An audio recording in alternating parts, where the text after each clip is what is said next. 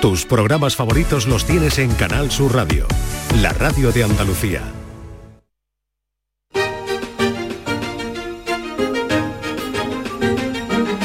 En Canal Sur Radio, Días de Andalucía, con Carmen Rodríguez Garzón.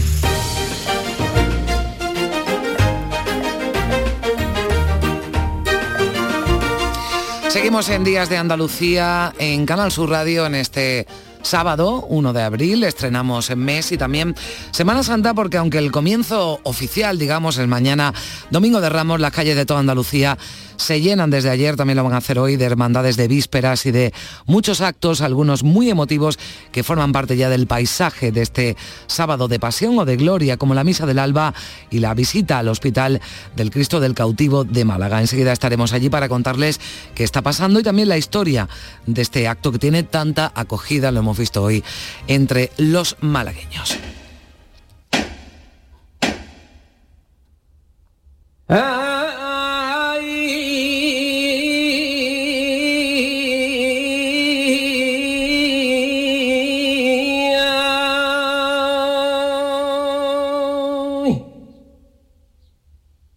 A mi Cristo. ¿Y qué sería una Semana Santa sin saetas? En Jerez hoy es la final del concurso que desde hace más de 40 años celebra la Peña Flamenca Buena Gente. En Utrera, además, un año más su ayuntamiento ha editado una guía con los rincones más emblemáticos de esta localidad sevillana donde se cantan saetas a las hermandades. Son días de pasar muchas horas de pie en la calle para muchos y nos va a acompañar una fisioterapeuta para darnos consejos para sufrir al menos lo menos posible. Los costaleros, los nazarenos, presten atención también porque Lourdes Almagro nos contará qué deben y qué no deben hacer para cuidar su espalda y sus pies.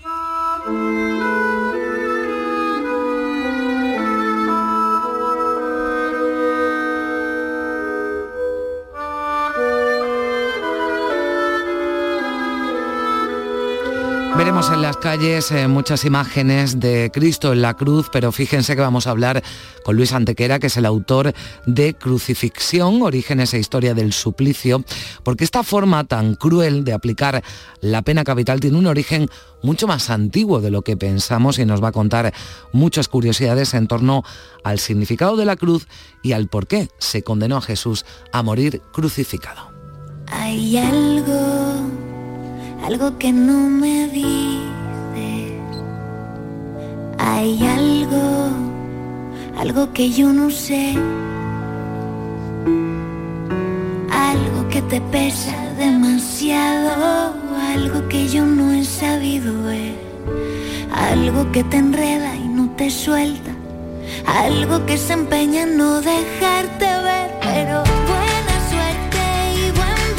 y si tienen pensado viajar esta Semana Santa, les vamos a proponer varios destinos que están aquí en Andalucía y que han sido elegidos por la prestigiosa revista National Geographic como los más bonitos para ver durante la Semana Santa. Por ejemplo, Vejer en Cádiz o Guadix en Granada. Y además, en esta localidad granadina hay una exposición de la que ya pueden disfrutar y que inauguraba de esta manera la cantadora Estrella Morente.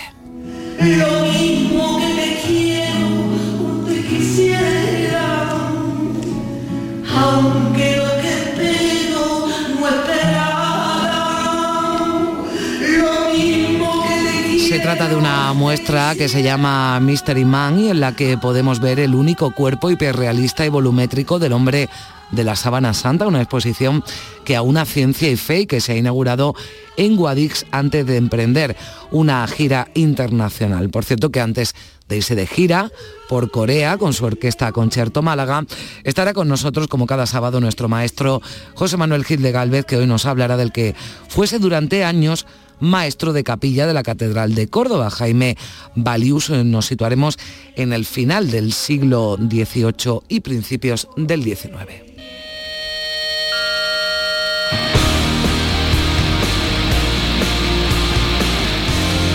Y hoy nos acompañará con Cristina Consuegra Esther Paniagua, que nos plantea en su libro Error 404, Error 404, si estamos preparados para un mundo sin Internet. ¿Se imagina? Bueno, pues esta experta en tecnología nos dice que es más que posible que haya en cualquier momento un gran apagón de las redes. Después nos lo contará aquí en Días de Andalucía, un programa que produce María Chamorro y Primi Sanz y que realiza Pedro Moreno.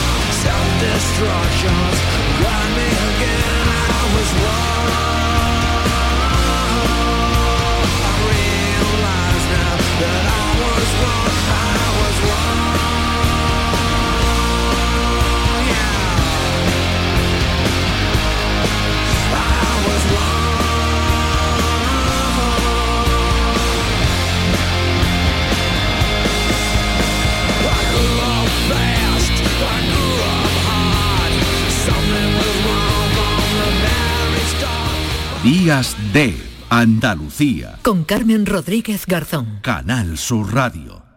ya está ahí el niño del vecino con la pelotita. ¿Pero qué dices, Yuyu? Si ese niño es un figura, ese va a ser un crack. Un crack. La que es una crack es mi mujer, que llamó a Hogar Solar, pusimos las placas solares y ahorramos tela en la factura de la luz. Vaya pelotazo, ¿no? Pelotazo le daba yo al padre del niño. Llama al 955 31 80 80. Hogar Solar, la luz que te ayuda a ahorrar. Las peritas de agua, los plátanos y el aguacate. ¿Algo más? Sí, decirte que te considero, bueno, os considero como a mis hijos. Hijos, claro, muy ricos los tengo. Hijos, hijos. Vosotros, los dos, hijos míos. Madre no hay más que una. Claro que por 17 millones a lo mejor te sale alguna más. Ya está a la venta el cupón del Extra Día de la Madre de la 11. El 7 de mayo, 17 millones de euros. Extra Día de la Madre de la 11. Ahora cualquiera quiere ser madre. A todos los que jugáis a la 11, bien jugado. Juega responsablemente y solo si eres mayor de edad. Este fin de semana volvemos a disfrutar de la radio contigo en Gente de Andalucía, con todo lo que nos ofrece nuestra tierra y con su gente. Déjate seducir por todo lo que tenemos y síguenos. Gente de Andalucía, con Pepe de Rosa. Este fin de semana desde las 11 de la mañana en Canal Sur Radio. Más Andalucía, más Canal Sur Radio. En Canal Sur Radio, Días de Andalucía con Carmen Rodríguez Garzón.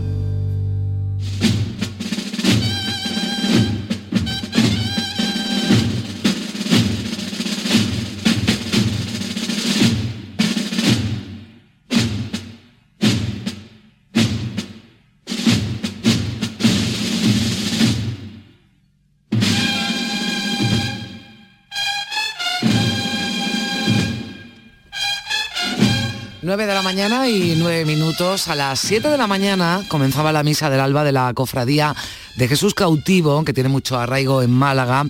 Es a las 7 de la mañana, como decimos, a esa hora comenzaba en la esplanada que se sitúa frente a la iglesia de San Pablo.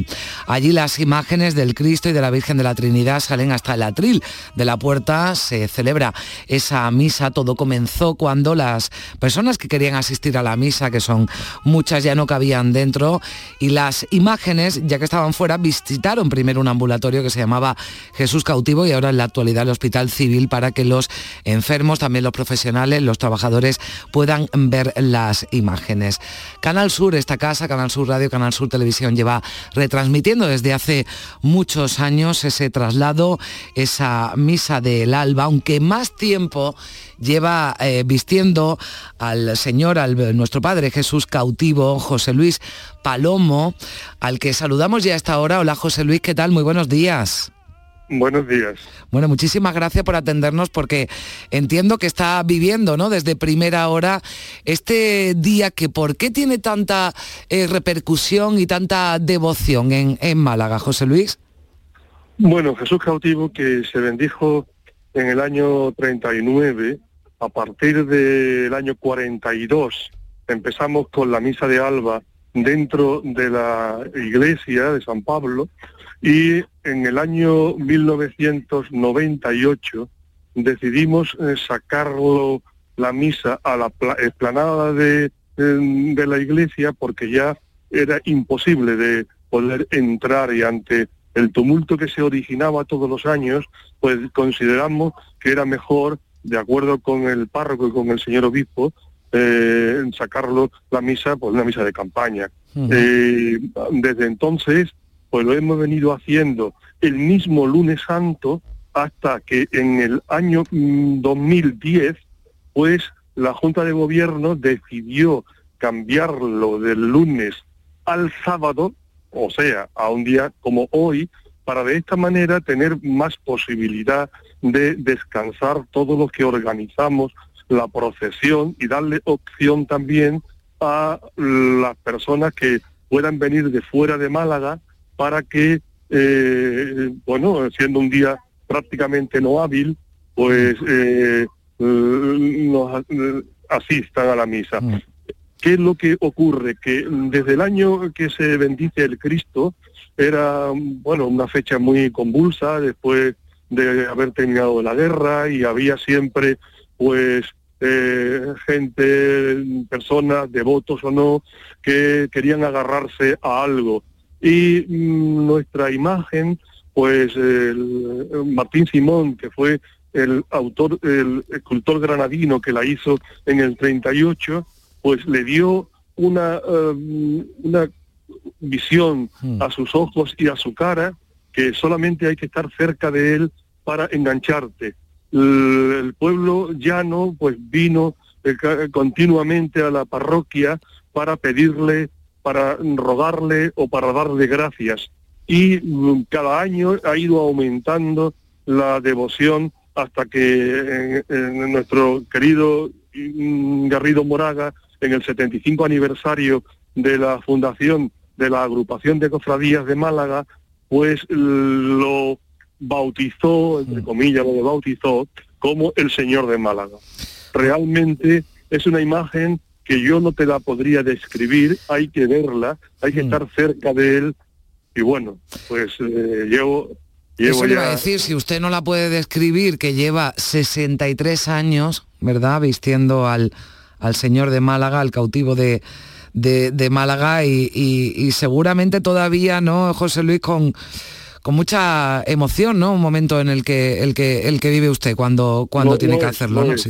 Mira, llevo 63 años, como bien dice, tengo 80 años ya cumplidos y realmente lo que atrae de Jesús cautivo es su mirada. Realmente te pones delante de él, el pueblo quiere estar cerca, cuando más cerca mejor, en la capilla, eh, antes no teníamos la reja, ahora sí, pero era por un tema de seguridad, sencillamente, ¿verdad? Mm. Entonces, eh, em, yo que he, vivido tantísimas eh, peripecias al lado de la capilla y de personas que vienen a, pedirle o a darle gracias y que mm, lo hacen en voz alta y escuchas cómo, cómo lo miran, y cómo extrae esa mm. cara de Jesús cautivo a las personas que estamos cerca de él, bueno, pues esa es la gran, el gran misterio. Mm. Después hay otra cosa también fundamental. Fijaros en la posición de las manos. Tiene las manos de una manera natural. No eh, es mm, una cosa eh, que el autor le hizo para eh, que estuviese en una capilla o en un altar es como si fuese una persona que va andando y entonces eh, eh, eh, todo esto y la túnica blanca que desde hace 60 años es de piel de ángel, antiguamente la tenía de otros materiales, de hecho cuando se bendijo el 19 de marzo de 1939 se hizo con una tela, una lanilla de color hueso blanca, blanca hueso, que era lo único que se pudo conseguir, porque eh, el- cuando se quiso bendecir en el año 39, eh, Martín Simón la hizo como un ese homo, es una talla eh, completa, que solamente tiene un paño de, pureza, y en aquel momento pues no pasó, no le dieron el visto bueno. Las personas que el obispado había puesto para que se mm, in- in- in- vinieran las eh, todas las tallas eh, que se habían perdido en la guerra civil. Bueno, hablaba Entonces, usted, sí, José Luis, digo de, de la, de la mm, posición de, la, de las manos y de, y de esa tela, ¿no? Que además eh, da una sensación cuando se ve que parece que el, que, que el, que el Cristo va andando, ¿no?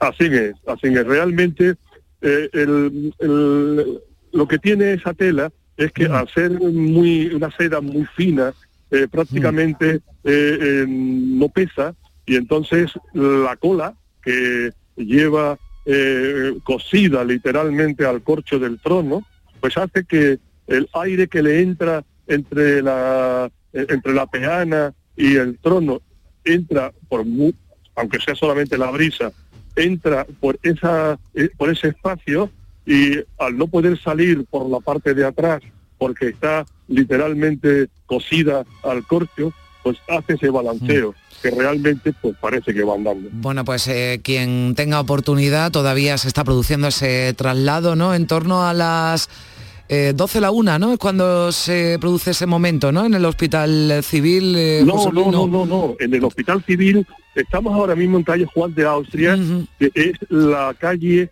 que da entrada, girando a la izquierda, desde Sí. calle Juan de Austria al hospital civil. Nosotros tenemos eh, previsto eh, entrar en el hospital civil entre 10 menos cuarto y 10. Bien, la, una es cuando vuelve ya, cuando vuelve a la parroquia, cuando ya se, se cierra ese traslado, ¿no? Que sí. a sí. la una Mm. es la hora prevista del encierro del traslado, ¿de acuerdo?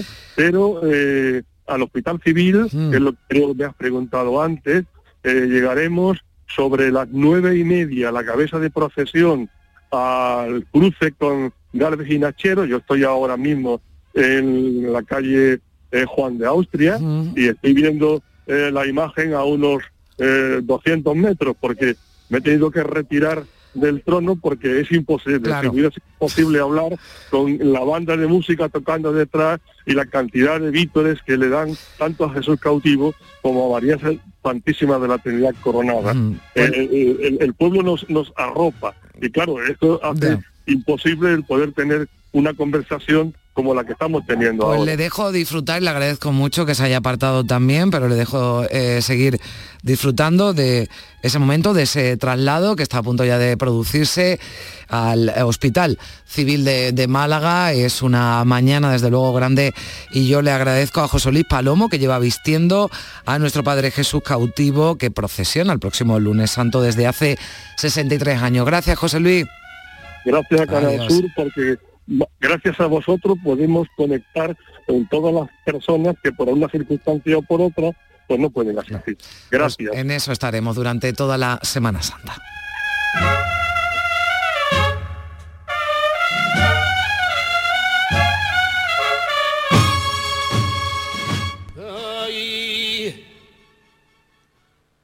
Ay, trin, trin, trin, trin, tran, tran, tran.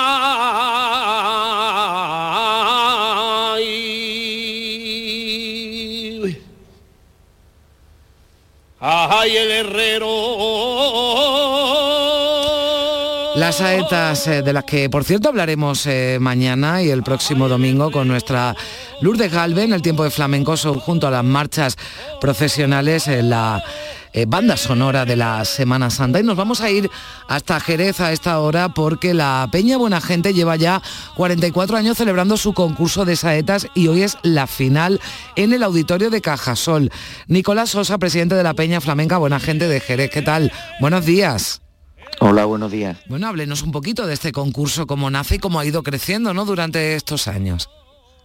Bueno, el concurso nace el mismo año que se fundó la entidad, la Peña Flamenca, en 1978.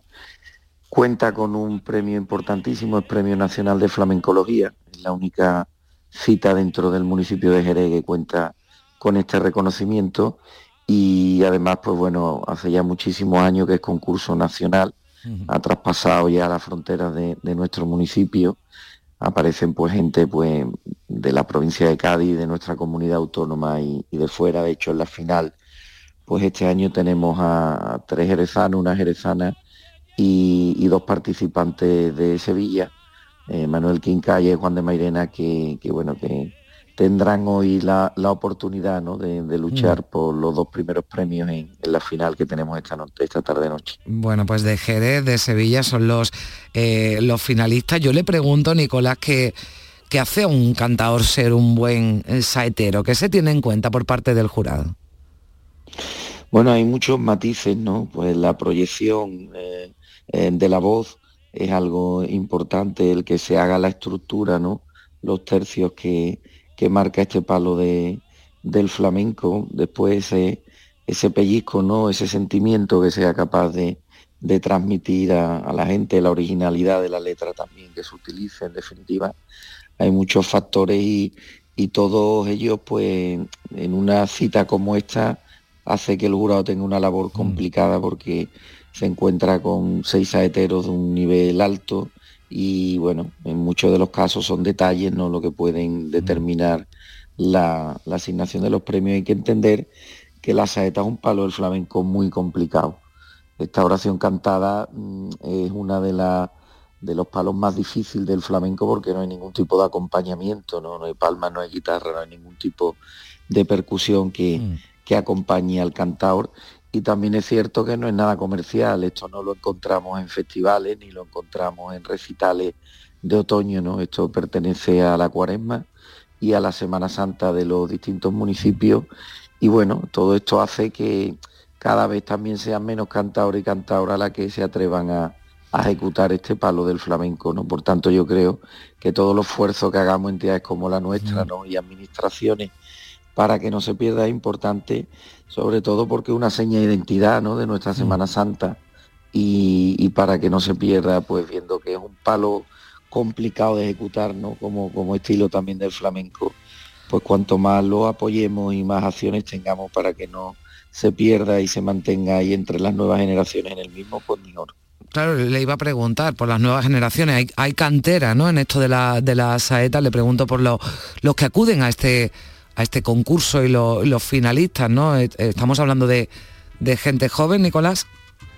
Sí, se van acercando y de hecho iniciativas como esta suman. Nosotros de hecho dentro de las bases del concurso tenemos un premio especial a la mejor saeta interpretada por un menor de 25 años, llegue o no llegue a la final, porque entendemos que hay que adoptar medidas como estas no especiales para que se acerquen, por lo que te he comentado antes, ¿no? Porque es un palo del flamenco complicado y como no consigamos ¿no? que las nuevas generaciones vayan entrando, pues llegará un momento que se, que se perderá. Creo que citas como esta, ¿no? Eh, como el concurso que sacamos y, premios especiales como el que te he comentado, pues ayudan ¿no? en ese sentido a que los jóvenes se inscriban. Es cierto que se están inscribiendo y ya por ejemplo en Jerez gente como Manuel Cantarote, como, como el Berenjeno, pues empezaron a través de este premio especial y el concurso a entrar y ya son grandes saeteros de Jerez y se siguen apuntando, pero ciertamente no es la medida ¿no? que, nos gustaría, ¿no? Mm. Así que bueno, todo el esfuerzo que hagamos para que los jóvenes adopten esta oración cantada, ¿no? esta tradición ¿no? de, nuestra mm. tierra en Semana Santa, pues pocos son. Bueno, pues esta eh, noche a partir de las ocho y media en el auditorio de Cajasol, en Jerez, esa final del eh, concurso de saetas, ya por, eh, decíamos, 44 edición que organiza la Peña Flamenca Buena Gente de Jerez, su presidente es Nicolás Sosa. Muchísimas gracias por estar con nosotros. Pues muchas gracias. Me gustaría comentar antes de, terminar que todos los finalistas del concurso salen a la calle y cantan a distintas imágenes titulares ¿no? de nuestras hermandades en la Semana Santa.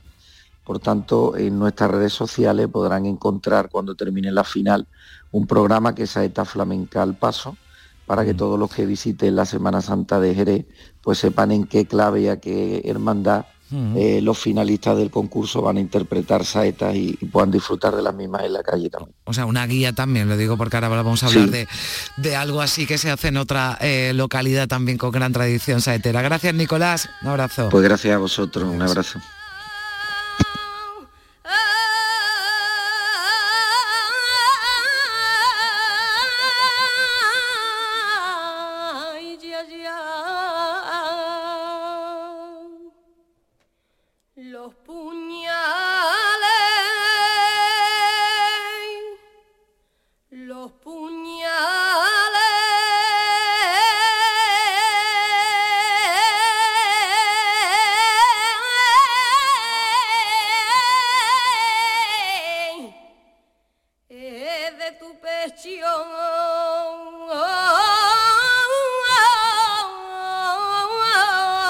De saeta seguimos hablando porque en Utrera, en Sevilla, lo que han hecho desde el ayuntamiento, como decíamos, es elaborar una guía que recoge un año más las principales saetas que podrán escucharse en la Semana Santa de esta localidad. María del Carmen Cabra es la concejala de festejos del Ayuntamiento de Utrera.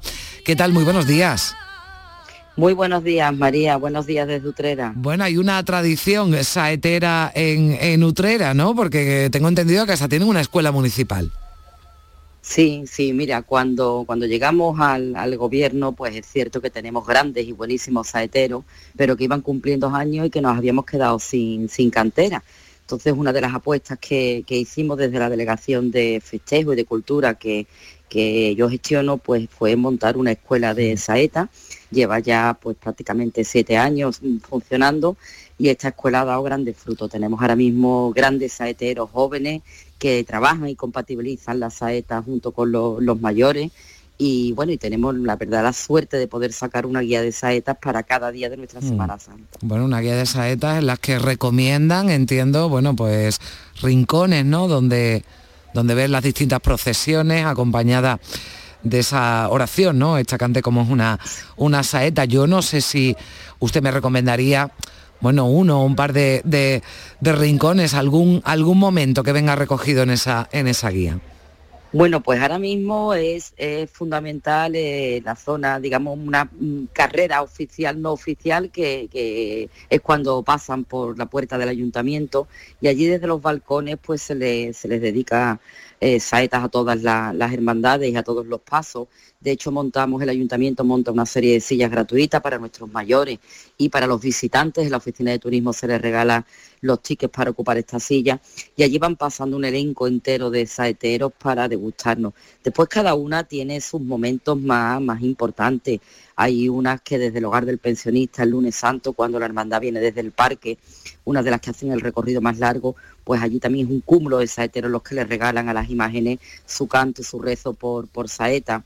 El jueves santo también se dan buenos rincones con la Hermandad del Silencio, con la del Cautivo, en calles muy pequeñitas, muy estrechitas, donde el recogimiento es absoluto y la única voz que se oye es la del saetero o la de la saetera. La verdad es que en esta guía mm. hay muchas más saetas a lo largo de todos los recorridos, pero en esta en concreto todas las que vienen recogidas son lugares y momentos emblemáticos de nuestra Semana Grande. Bueno, estoy mirando por aquí, la verdad es que tienen aquí para hacerse un recorrido desde el Domingo de Ramos, con esos momentos, esas cofradías, esos rincones en los que se puede disfrutar. ¿Cómo se puede hacer uno con esta guía, eh, María del Carmen? Bueno, pues las tenemos ahora mismo en el ayuntamiento, en la oficina de turismo, en los lugares institucionales, se han repartido por comercios y los lugares del centro y está además en la página del ayuntamiento y en las redes sociales del ayuntamiento, de la oficina de turismo, de la mm. delegada y el alcalde incluso, vamos, están distribuidas en la escuela de saetas, escuela de saetas Ciudad Utrera, allí incluso podréis poneros al día también de las otras saetas espontáneas que han decidido de motu propio cada saetero regalarle y que no está incluso recogida en la, guía. Bueno, entonces con sorpresas, digamos, estas son las que están ya recogidas. Sí, sí, sí, aseguradas. Hay momentos y eso ocurre, ¿no? En todas las ediciones, en todas las Semanas Santas y en todos los pueblos de Andalucía que dejan esos momentos para el recuerdo. Por ahí está esa guía para los que son aficionados a, la, a las saetas, a las buenas saetas en Semana Santa con este pueblo utrera que además además quiere recuperar esa tradición saetera con esta escuela municipal que nos decía su concejal de festejo del ayuntamiento, María del Carmen Cabra, que ya funciona desde hace unos años. María del Carmen, gracias, que tengan una feliz y buena Semana Santa. Gracias a vosotros y quedáis invitados a nuestra semana. Quien tuviera, quien tuviera el poder santo,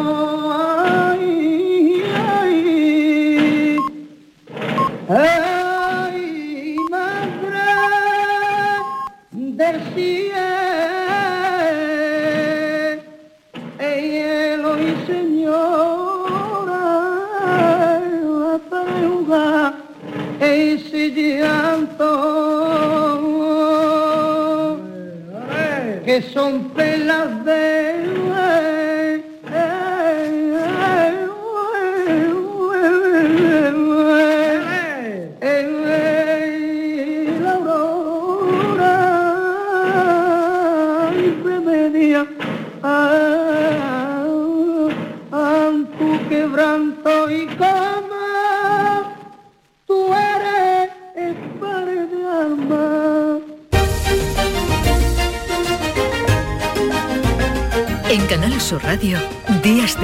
Andalucía, con Carmen Rodríguez Garzón.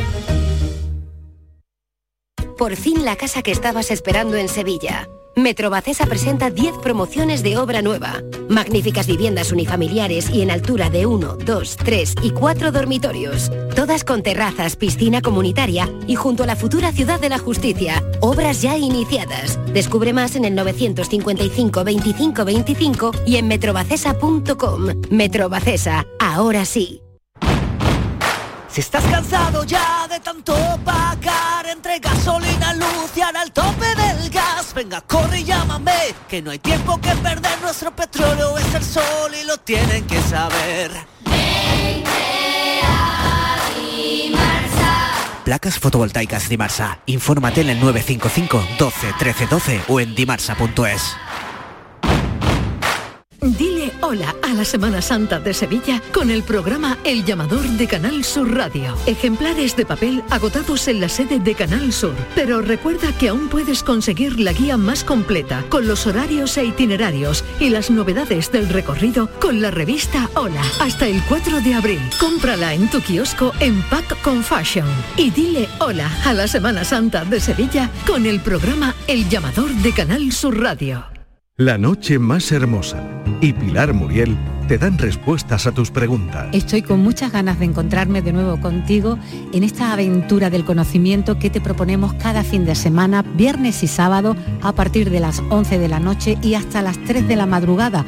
Cuatro horas en las que no va a faltar ni la historia, ni la ciencia, ni el misterio, ni el crecimiento personal. Así que tienes una cita conmigo. La noche más hermosa con Pilar Muriel. Más Andalucía.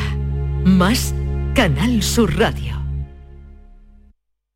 En Canal Sur Radio, Días de Andalucía con Carmen Rodríguez Garzón.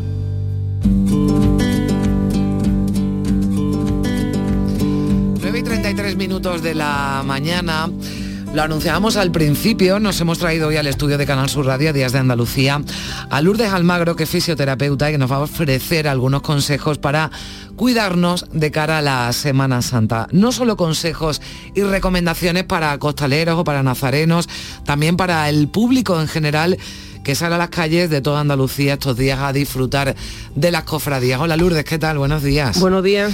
Bueno, los más sufridores, ¿no, Lourdes? En eso estamos de acuerdo, son los costaleros, los portadores de trono, vamos, los, que se meten debajo de, de- del paso, pero hemos visto que algunos eh, improvisan fajas, ¿no? Por ejemplo, porque la han heredado, ¿no? De sus padres o de sus abuelos, pero Sí, esto, sí. esto puede ser una imprudencia, ¿no? Porque ahí se pueden producir lesiones importantes. Claro, es que además, como tú dices, son herencias que se van pasando y realmente en la vida todo evoluciona. Y también es verdad que el mundo del costalero es muy parecido al mundo de taurino. Cuesta mucho que las cosas evolucionen y que las cosas eh, se actualicen. Y en este caso, pues efectivamente, como tú bien dices, es que era la faja que llevaba mi abuelo, para la faja que llevaba tu abuelo eh, en el 1900, no puede ser la faja que tú llevas en 2023. Entonces, aparte de que por fijación, por Hmm. eh, les- a nivel de lesiones lumbar y demás, ya está comprobado, hay estudios, vamos, se han hecho bastantes estudios en el que se confirma que lo mejor es una faja ortopédica, que lleva unas ballenas por detrás y que fija realmente la zona lumbar que es donde recae. Claro, porque eso es lo principal que hay que protegerse, ¿no? Uno ve a lo mejor, y hablo, ahora hablaremos de los hombres de trono, pero vemos a, los a los costaleros que se meten debajo del paso, tienen protegido el cuello, pero donde se pueden producir las lesiones más importantes es en la espalda, ¿no? En las lumbares. Claro, por el movimiento, porque claro, como tú bien dices, la séptima cerviz es donde recae el peso y reparte a toda la espalda, pero la zona más débil, más sensible es la lumbar y de ahí hacia abajo, articulaciones inferiores. Eh, esto estaría bien, entiendo, aparte de esa faja ortopédica que dice Lourdes, que hubiera una preparación previa, ¿no? Más allá de los ensayos que hacen los, los costaleros. Eso sería lo ideal, que los costaleros de, vamos, yo de hecho en consulta tengo algunos, que se cuidaran un poco, fueran un poco al gimnasio, se hicieran descarga muscular en el fisio y sobre todo tuvieran una rutina de estiramiento. Mm. Y los que portan en los, en los hombros los tronos, ¿no? En sitios como, como, como Málaga, que, que, que- que deben protegerse o, que, o, dónde deben incidir en esa protección. Ahí el problema es que el reparto de peso no está equilibrado, en tanto en cuanto eh, todas las personas no somos exactamente simétricas. Siempre hay un lado que es un poco más alto porque la cadera, por el hombro, por lo que sea. Entonces, ¿qué ocurre? Que en este tipo de casos el, el hombro, hay un hombro que reparte, mm, coge más peso que el otro. Además, em- eh, la calle, la calle no es plana, no es una pista de- de cristal. Eh, tiene pues su eh, bache, su empedrado y todo eso que va haciendo, pues que una parte de la espalda va cogiendo más peso que la otra. Entonces ahí la misma recomendación, tratamiento de fisioterapia previo y posterior, por supuesto. Y a los nazarenos, ¿qué, le- qué les decimos, no? Porque uno puede pensar, bueno, pues ya está, los, los pies, ¿no? Me los voy preparando, voy ensayando un poquito antes de hacer eh, la estación de, de penitencia, cuando además vemos a muchos nazarenos o penitentes que van descalzos, Lourdes, con, con todos los riesgos. Bueno, yo no pienso solo en cortes, ¿no? Sino que, que ahí ahora sí quiere iremos, pero no solo los cortes que te puede producir la planta, sino en el daño, en el daño en el que se le hace a la, a la planta en sí, ¿no? Mira, el nazareno, el que sale calzado y la hermandad pues no lleva en su uniformidad lo que es la, zapata, la zapatilla, esta, la sandalia franciscana Mm. y lleva un zapato, yo lo que le recomiendo para empezar es que no estrene ese zapato ese Sí. día de salida, que parece algo como muy obvio, pero desafortunadamente la gente no lo piensa.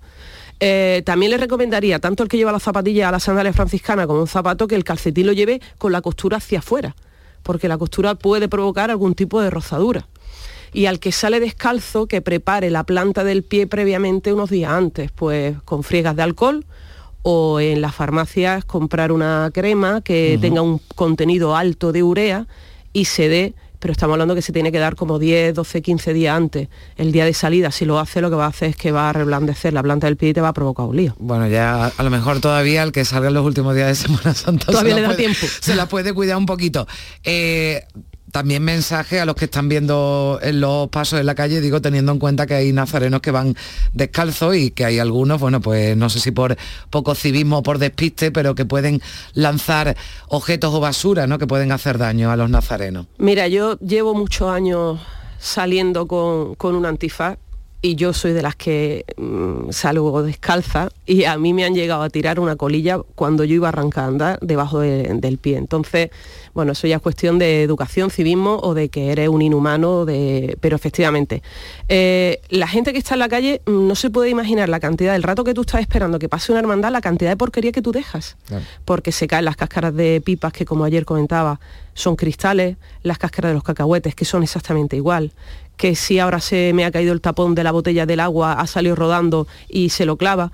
Eh, las mismas hermandades van soltando basura, porque los que van de incensario, cuando tienen que vaciar las navetas o el incensario, el carbón, deberían de buscar en algunas hermandades lo tienen contemplado, una arqueta, un usillo donde vaciarlo, porque Mm. ese carbón incandescente, que aparentemente puede estar eh, apagado, pero cuando un nazareno descalzo lo pisa, eh, te aseguro que, que no está apagado y que se lleva la quemadura a su casa. Bueno, lo- lo- los cofrades, los que salen a la calle a disfrutar de los pasos, el público en general, bueno, no veremos a nadie descalzo, pero sí puede cometer el mismo error que tú decías que también puede cometer un nazareno, que es estrenar zapatos, ¿no? Esto de mañana llega el domingo de Ramos y todavía hay quien tiene esa tradición de, fin, voy a estrenar algo, o sobre todo es que me compra unos zapatos eh, hablamos de mujeres u hombres, ahora iremos con, la, con las mujeres por el riesgo también del, del tacón, ¿no?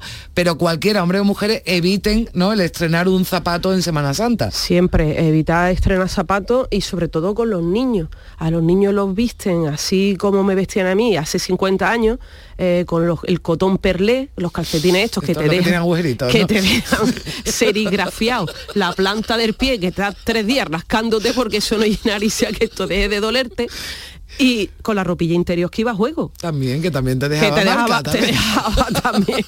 Exactamente. Entonces yo lo que pido a los padres es que, eh, que los niños vayan cómodos.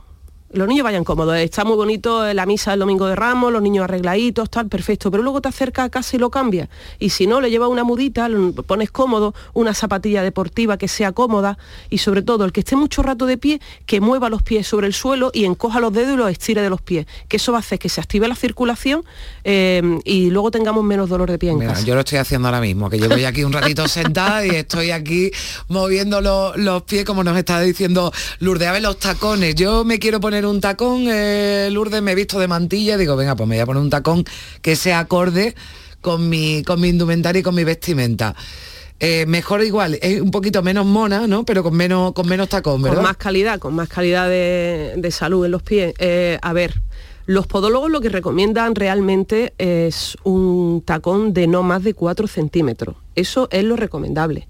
¿Qué ocurre? Que yo a día de hoy no he visto en mi vida una señora vestida de mantilla con menos que de 10 Como centímetros. sí, vamos, ocho por lo menos seguro. sí. Entonces, por eso te digo que, bueno, pues lo que hemos comentado antes de los Mm. niños, si tú vas un ratito tal cual, pero ahora si te vas a recorrer todas las estaciones del Jueves Santo en Sevilla, pues, pues lo mismo, entre la altura de la, de la peina, que ya te está variando el centro de gravedad, que las cervicales la vas a llevar un poquito machacadas, que no puedes ir a la cabeza con naturalidad precisamente porque llevas la mantilla, y encima el tacón, pues bueno, regular la cosa. Oye, la mantilla también puede provocar algún tipo de lesión en el... Puede provocar contractura, claro, Sí. una tensión muscular en la zona cer- cervical añadida. y para los que se van a la, a la playa, Lourdes, porque claro, los pies ahora... eh, yo digo que los tenemos, ¿no? Ahora está bien porque no tenemos durezas en los pies, tenemos los pies, claro, cuidaditos, pero, pero yo te escuchaba, ¿no? Ayer en Canal Sur Televisión decir que es que lo hemos tenido metido en una jaula durante mucho tiempo, ¿verdad? Y ahora hay que cuidarlo, lo digo por el que vaya y diga, qué buen tiempo, me voy a dar un paseo por la playa, ¿no? Y por la arena. Sí, sí, además la gente es así, es como yo decía, digo, bueno, el pasear por la arena, pues está estupendo, es maravilloso, pero un paseo cortito, 50, 100 metros, ida vuelta, pero es que la gente se lía a andar y parece que van a echar las oposiciones para cartero, usted no tiene que andar 3 kilómetros, ida y vuelta, caballero, señora, vamos a cuidar porque el pie, efectivamente, la arena produce por fricción un deterioro y un desgaste en la planta del pie, que la planta del pie se ha llevado todo el invierno enjaulada, encerrada. Entonces puede provocar una abrasión, herida, rozadura, más la inestabilidad del terreno y la inclinación. O sea, tú te llevas andando tres kilómetros para allá con una Mm. cadera más baja que la otra y luego a la vuelta rematamos por el otro lado. Bueno, porque también, como decías, ¿no? Incluso en las calles, ¿no? Para los que llevan tronos, las Claro. calles no, eh, no estamos hablando de una pista, ¿no? Lisa, que está preparada y el cuerpo lo tiene que tener en cuenta. Claro, si no siguen estos consejos, Lourdes y otros fisioterapeutas tendrán más trabajo, pero Lourdes es muy generosa y nos da esas recomendaciones. Por cierto, Lourdes, que formas parte y es importante y, y lo vamos a contar de los servicios médicos que tienen las hermandades, ¿no? Y tú perteneces al, a la de la Santa Cena, ¿no? Me Sagrada contaba. Cena. La Sagrada Cena que, que sale mañana y formas parte de esos servicios médicos. ¿Cómo, cómo funcionan? Cuéntanos. Bueno, eh, afortunadamente ya prácticamente todas las hermandades de en Sevilla tienen su equipo de servicios médicos. Entonces nosotros eh, todas eh, somos hermanos. Eh, Cada, grupo de servicio médico de cada hermandad son hermanos de la hermandad, eh, sacamos nuestra papeleta de sitio, hacemos nuestra estación de penitencia, pero la estación de penitencia es diferente, pues nosotros vamos realmente ayudando a todo el hermano nazareno, costalero, incluso a la gente del público que pueda pasar algo al, al paso de la hermandad. O sea, nosotros estamos primero para atender a gente de la hermandad que le pueda suceder algo, que suceden y no te pueden ni imaginar la cantidad de cosas, incluso a gente que al paso nuestro eh, le ocurre. Entonces, estamos conectados con el CECOP, cada, cada hermandad, todo el por día, todas las hermandades estamos conectadas, el CECOP tiene los teléfonos nuestros, queriendo decir con esto que si yo, por ejemplo, mi teléfono que ellos lo tienen, yo llamo al 061, saben que si yo estoy llamando no es porque aquí se ha doblado un pie, es que Hmm. No aquí hay hay algún taco gordo de tensión, sino que... y ellos tienen que Mm. salir ya, les da tiempo a tener esa, porque desde que ellos llegan hasta el sitio hay mucha gente, las mochilas pesan y es complicado. Es una tranquilidad, ¿no? Para los que forman parte de la hermandad y también para el público Sí, sí, que está vamos, allí, que, que- sin que ir más lejos, primer servicio, sin ir ¿no? más lejos, el año pasado, eh, pasando por nosotros, pasando por, por Sierpes, ya estábamos en- para entrar en el ayuntamiento y me avisan y en Tetuán un señor infartado.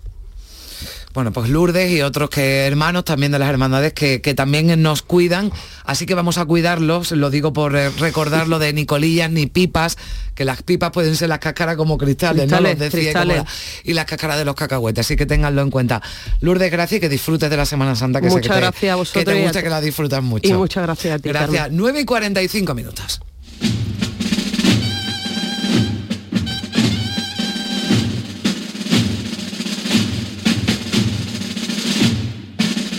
Vamos a volver a Málaga. Antes hablábamos con José Luis Palomo, que lleva 63 años vistiendo al señor cautivo, al señor de, Málaga, que ya está llegando a ese hospital civil, otro de los momentos de la mañana de este sábado, tras la misa de Alba que se celebraba a las 7 de la mañana.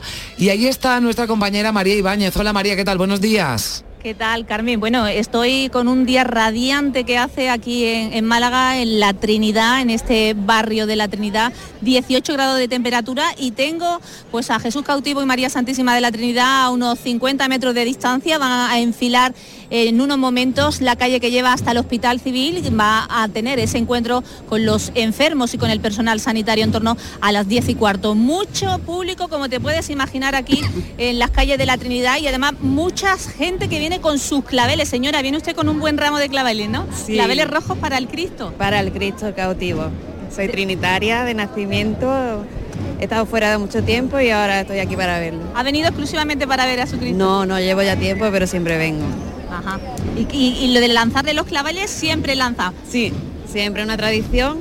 Aunque no le gusta que se lo echemos, siempre hay que dárselo a los hermanos para que se lo pongan y se lo depositen con cuidado, pero sí, siempre. Es que Carmen, es una tradición Sí. la de enviar, em, lanzar esos claveles al paso de, al paso del cortejo. Vienen las dos imágenes juntas. Eso sí, siempre se ha- eh, antes se, se lanzaban esos claveles blancos y rojos desde los balcones, pero ya se pidieron que bueno para no Sí, que se dañar la imagen. ¿no? Los exactamente. y- y ellos los van colocando, ¿no? Los Sí. van, los van colocando y llega un momento en que se va montando tal montaña de claveles rojos y blancos que los tienen que ir quitando. Vamos a ver si te parece más gente que haya por aquí. Hola, perdonad, ¿qué tal?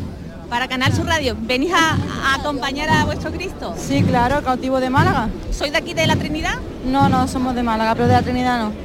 ¿De dónde sois? De Laurín de la Torre. Ah, venid a Laurín de la Torre. Y para lanzarle el clavel, ¿no? Sí. ¿Devoción también entre la gente joven? ¿Por qué? Cuéntame, ¿por qué eres tan devoto? Eh, porque mi abuela era de... le gustaba mucho el cautivo. Y tú sigues con la tradición de la abuela, ¿no? Sí. Muy bien, muchas gracias. Gracias. Bueno, pues lo tengo Sí. aquí a mi vera. Señora, ¿emocionada? Hoy me encanta, soy de Melilla, pero vivo aquí muchos años, pero esto no me lo pierdo yo, ni hablar. ¿Por qué no se lo pierde? Cuénteme. Porque, mm, mira, hasta las lágrimas santas. Yo he tenido el corazón malo y le he pedido a él y me he curado. Gracias a él. Mucha devoción, Carmen, como te puedes imaginar. mucha emoción, ¿no? Gente que viene, bueno, acompañándolo y gente que está, pues como te decía, aquí a la vera esperando la llegada del Cristo del, del cautivo y de María Santísima de la Trinidad. Te decía que en torno a las 10 y cuarto está previsto que las imágenes lleguen al interior de- del recinto de- del Hospital Civil, donde, bueno, pues hará ese traslado de los, porta- los hombres de trono que llevan Mm. eh, las imágenes, las recogerán en ese momento pues el personal sanitario y se impondrán las medallas, las medallas a los enfermos. Es una tradición de hace ya muchos años, cada sábado santo pues se repite aquí en la imagen eh, en, en la, en la barriada de la Trinidad. Está previsto que en torno a las 2 llegue a la Casa Hermandad los titulares Sí. y la procesión, vamos a recordar que es el próximo lunes santo por la tarde. Claro, es el traslado, lo recordamos gracias a María, un traslado, por cierto, que pueden ver y ese momento de llegada al Hospital Civil de Málaga en Canal Sur Televisión. 9 y 49 minutos, seguimos en Días de Andalucía.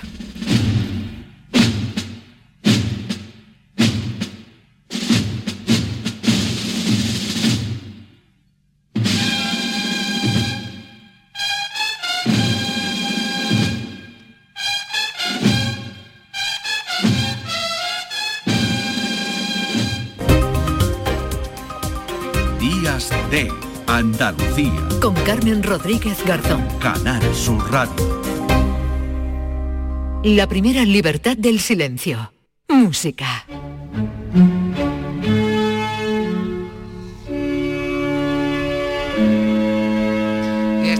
Siempre, cada sábado tenemos una cita con nuestro querido maestro José Manuel Gil de Galvez. ¿Qué tal? Muy buenos días. Buenos días. Bueno, hoy nos vas a hablar de otro maestro, ¿eh? antes de irte de gira, por cierto, que ahora si nos da tiempo al final avanzaremos algo, José Manuel, pero antes de irte de, de- de gira nos vamos a hablar de un maestro, eh, bueno, de la, de, bueno, nada más y nada menos que el maestro de capilla que fue de la Catedral de Córdoba.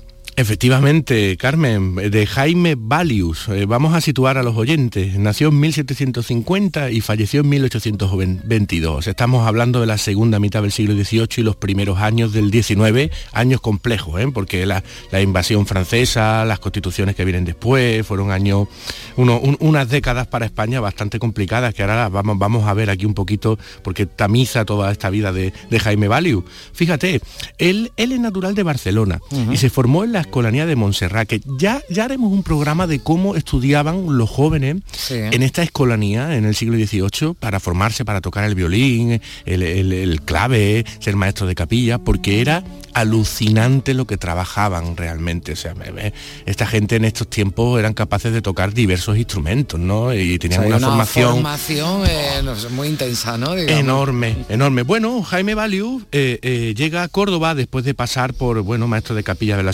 Urgell, de Burgo de Orma, de, de Gerona, pues bueno, llegaba a, a Córdoba en 1785 y eh, se instala en la plazuela de la Concha, que, que hoy día es una plazuela que hay ahí en la actual calle Martínez Riquer, que hemos hablado mucho de él, que es otro Sí. compositor cordobés, ¿no? Sí, sí, sí.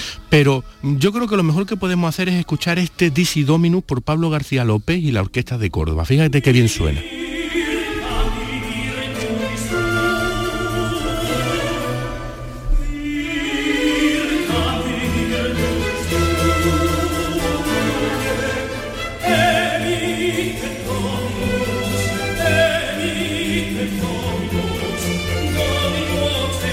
Fíjate Qué que... composición más redonda y más... Oh, sí. es, que, es que nuestras catedrales andaluzas están llenas de maravillas. Bueno, de este se decía, de Jaime Valius, que era la honra de los maestros de capilla de todas las iglesias de España por el mérito de sus obras. Luego teníamos a Iribarren en Málaga, luego a Garay, que ya hemos hablado de él, en Jaén. O sea, esto, esto era una pasada. Y, y además es eh, aprovecho también para hablar de lo, de, de lo que es el patrimonio, ¿no? El patrimonio musical, ¿no? Que hoy día se tiene muy arraigado el concepto de patrimonio como algo que se puede tocar, se puede envolver, se puede ver, como son las catedrales, las obras de arte tipo cuadro, esculturas, pero... Pero es que estos son auténticos monumentos Claro, también. el patrimonio musical todavía no se concibe como un patrimonio, ¿no?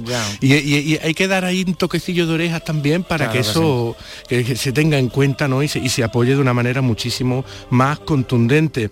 Bueno, eh, la- las obras que hizo Jaime Valius, más de 700 piezas. ¿Tú sabes lo que eso, Carmen? Es una, que es un brutalidad. vamos, claro.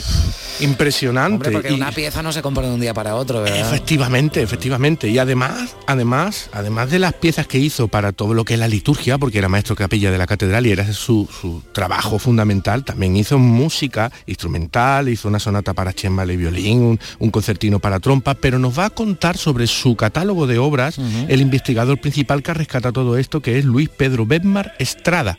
composiciones para dos coros y orquestas mm, eh, de todas clases, dos géneros, villancicos, recitativos y arias también para solistas. Tiene composiciones, pues, por supuesto, eh, sacras y también profanas. Pues tiene de todos los estilos, de todas las formas musicales y todas de gran formato. De una todo, maravilla. claro. Sí, sí, sí, una Villancico, maravilla. ¿eh? Fíjate que nos decía, claro, claro. Efectivamente, que es que esto es, es un- es un tesoro. Te voy a contar una anécdota. Venga, sé sí, que te mí me gusta, me gustan mucho, ya lo sabes. Ahora, ahora que no nos estás oyendo nadie en privado, te cuento una anécdota que sí, sí, de verdad, que es preciosa. Mira, Hombre, yo eh, espero que eso me esté escuchando mucho. bueno, sí, sí. también guardamos el secreto con nuestros oyentes. Eh, efectivamente, ellos, pues, ellos nos lo guardan siempre. Mira, eh, él en 1787 el rey lo nombra maestro de capilla del convento de la Encarnación, que era un convento vital en, muy cerca de lo que era el actual eh, Palacio Real de Madrid. Eh, eh, aconsejo visitarlo porque tiene una especie de, mm, de túnel que une el, con- el convento de la Encarnación con el Palacio Real porque por ahí pasaban los reyes para ir al convento, ¿no? Y, y- y te lo explican cuando vas a la visita. Es un sitio muy especial. Esa, esa esquina de Madrid a mí siempre me gusta mucho, ¿no? Bueno, p- ¿por qué se va? Fíjate tú. El 31 de julio de 1787, hasta capitular, te lo voy a leer lo que ocurre. aquí. Dice, habiéndose dado noticia por algunos señores que don Jaime Valius, presbítero, maestro de capilla de esta santa iglesia, determinaba despedirse y en efecto estaba nombrado capellán y maestro de capilla del Real Convento de la Encarnación de Madrid. Y que según se dice, la causa de retirarse es por algunas desavenencias con los músicos de esta santa iglesia y el disgusto que le han dado algunos de ellos, y cuyos motivos le han estimulado a tomar dicha determinación por no exponerse a mayores disgustos.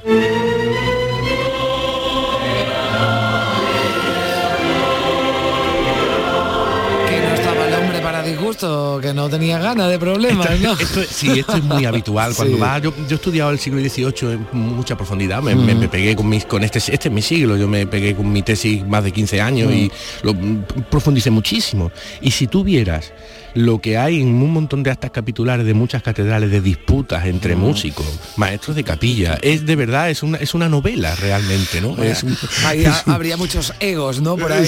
Sí, sí. Esto era, esto era una cosa súper, súper habitual. Bueno, pues resulta, resulta que el Cabildo de Córdoba sanciona a los músicos y consigue rescatar a- al maestro Valius.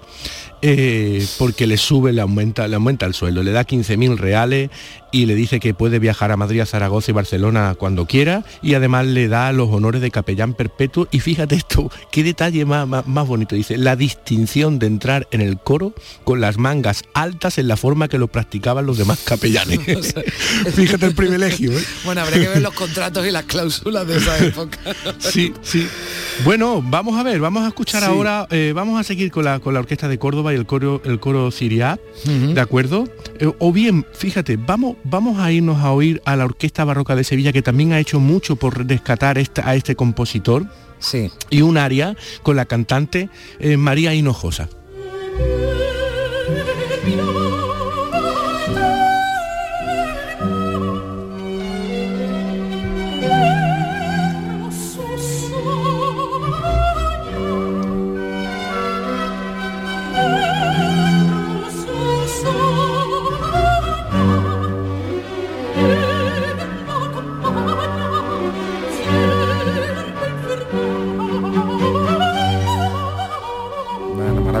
Que estamos sí, escuchando, porque son además muchos ejemplos, mucha música, ¿no? Eh, bueno, pues variada, ¿no? Como decías, porque son muchas las composiciones de, de, de- de, bueno, de este, de este maestro, ¿no? De capilla, sí, sí.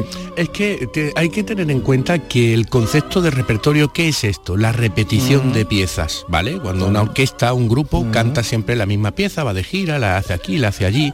Eso es una cosa del siglo XIX. En el, en el siglo XVIII no existía. El concepto era que había que estrenar siempre. Para hacer un concierto había que componer nuevas piezas. Y ese era el trabajo principal de los maestros de capilla. Por eso eh, hacían tantas composiciones, ¿no? Pero fíjate lo que era eh, la sintonía de nuestras catedrales e iglesias mayores en nuestro siglo XVIII, ya desde el XVII. Bueno, y en el Renacimiento ni te cuento, ya habrá tiempo para llegar, pero es Sí. que esto es de una riqueza que, que hay que ser consciente de ella porque estamos poca gente en esta cuestión y verdaderamente no es justo porque eh, es un patrimonio musical de, de- de un arraigo y de una calidad enorme, ¿no? Bueno, y muchas veces esa... lo, lo- lo intentamos, ¿verdad? Todas las semanas y yo creo que, que ponemos nuestro granito de arena. Sí, ¿verdad? sí, ahí, programa, aquí, claro aquí que sí. estamos, aquí estamos, tratando de sacarlo adelante. Pues fíjate, te he escogido para Sí. acabar. Como estamos en Semana Santa, es verdad que ya hemos hablado de las marchas de procesión Ujú. antes y yo hoy quería dejar el protagonismo ya al directo porque es que ya tenemos la- las marchas Claro de la procesión en la, en la calle, claro, ya. Claro, ¿qué voy a contar yo hoy?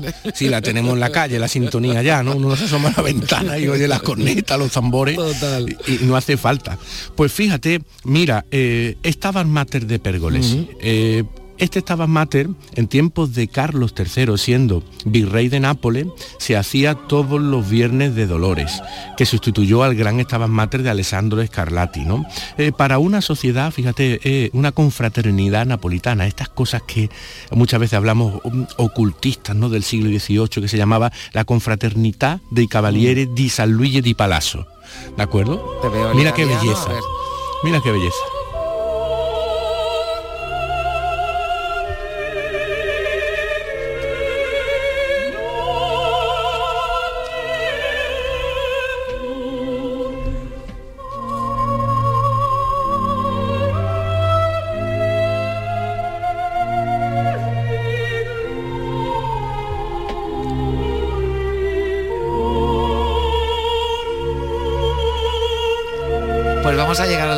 La mañana, José Manuel. Eh, Sí. La semana que viene creo que tenemos conexión Corea, porque te vas de gira con Sí. tu, con Con tu grupo, con Málaga, Concierto sí. Málaga, con tu orquesta, y pero vas a estar por aquí, nos vas a contar, ¿verdad? Un poquito que- Entraremos desde allí, son ocho horas más, pero bueno. Lo vamos a eh, intentar, claro sí, que sí. sí, sí, sí. Bueno, pues que disfrutes y tengas buen viaje. Hasta la próxima Muchas semana. gracias. Hasta la próxima Adiós. semana. Hasta luego.